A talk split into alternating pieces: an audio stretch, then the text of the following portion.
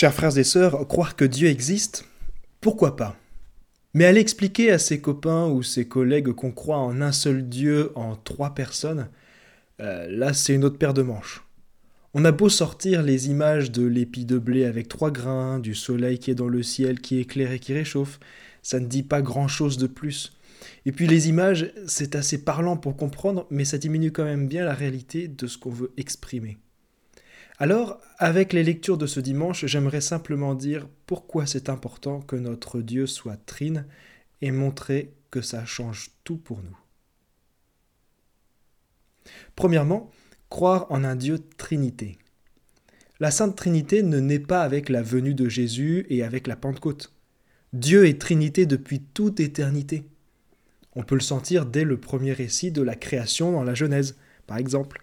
Dieu le Père engendre le monde, le Dieu le Fils est le Verbe créateur, et Dieu le Saint-Esprit est le souffle qui plane sur les eaux et qui anime les êtres vivants. Ce sont les trois personnes divines qui ont une même action créatrice. C'est d'ailleurs ce qui est plus ou moins dit dans la première lecture, le livre des Proverbes. Avant les siècles j'ai été formé, dès le commencement, avant l'apparition de la terre. Dieu est Trinité depuis On peut rapprocher cet extrait du prologue de Saint Jean. Ça nous éclaire sur la manière de comprendre ce que veut dire personne quand on parle de la Trinité. C'est mal traduit pour notre français trop pauvre dans ce champ lexical. Personne vient du théâtre grec de l'Antiquité où les acteurs jouaient avec des masques.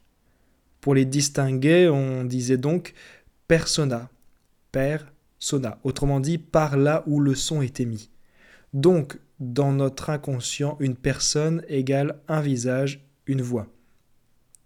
Pour comprendre ce qu'on entend par personne divine, pour la Sainte Trinité, il faut contempler ce qui se révèle à travers quelques versets exceptionnels comme ceux des proverbes qu'on a entendus. Dans tous les cas, Dieu est Trinité depuis toute éternité, et c'est ce qu'on proclame dans le credo. Croire en un Dieu Trinité. Deuxièmement, entrer dans la communion trinitaire. Dieu est tellement parfait en amour qu'il est relation en lui-même. Il s'aime tellement parfaitement que son image est une personne à elle-même, le Fils, et que l'amour qu'il a pour son Fils est une personne à elle toute seule aussi, le Saint-Esprit. Évidemment, quand on se regarde dans une glace, on ne s'aime pas parfaitement, c'est un amour désordonné. C'est plutôt du mépris ou du narcissisme. Dieu est parfait, nous non. Le désir de Dieu, qui est relation et qui a créé le monde par amour, c'est de nous faire entrer dans sa communion d'amour. On appelle ça être glorifié.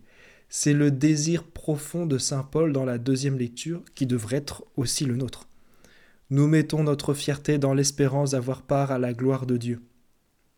Et c'est aussi ce qu'on proclame dans le credo.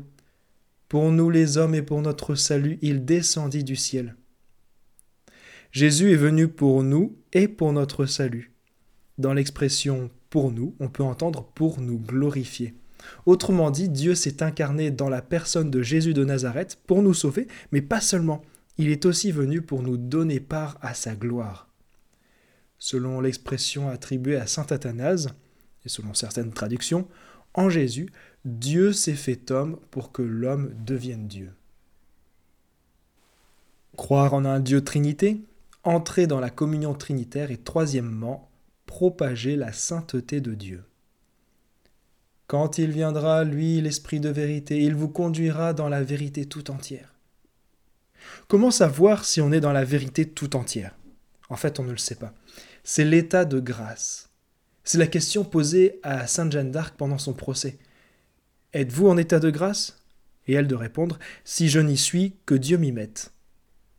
L'état de grâce est la communion à la sainteté de Dieu. C'est l'entrée dans la communion trinitaire. Et cet état de grâce, on peut aussi l'appeler sainteté. C'est un état contagieux. Un saint, il irradie la sainteté de Dieu autour de lui. Notre mission de chrétien, qui est d'évangéliser, elle est assez simple au final. Avant d'espérer faire rencontrer Dieu aux autres, il faut soi-même soigner l'intimité qu'on a avec lui. Évangéliser, c'est communiquer la sainteté de Dieu qu'on a soi-même reçue. Et pour la recevoir, il faut la désirer. qui a envie d'être saint? Qui a envie d'être envahi de la présence de Dieu en lui? C'est une question rhétorique. J'espère que toutes les mains se lèveraient dans l'assemblée si on faisait un sondage. Propager la sainteté de Dieu, ça nécessite de désirer la sainteté pour soi et d'y travailler. Croire en un Dieu Trinité, entrer dans la communion trinitaire, propager la sainteté de Dieu. Conclusion. Ces trois points un peu simples sont en fait un mouvement qu'on appelle en théologie exitus reditus. C'est un aller-retour en quelque sorte. On contemple la Sainte Trinité là devant soi, puis on l'invite dans son cœur, et elle est tellement communicative qu'elle se propage. C'est comme un gros paquet cadeau qu'on nous offre. On le prend, on l'apporte chez soi, on l'ouvre, et l'avantage, comme c'est de l'amour, c'est qu'il se multiplie en le donnant. Pour compléter ce que j'ai dit de manière un peu maladroite, on peut lire une multitude de livres sur la Sainte Trinité. En fait, on n'aura jamais fini d'en parler. Mais c'est quand même important de comprendre cette vérité dogmatique parce qu'elle nous révèle la nature de Dieu.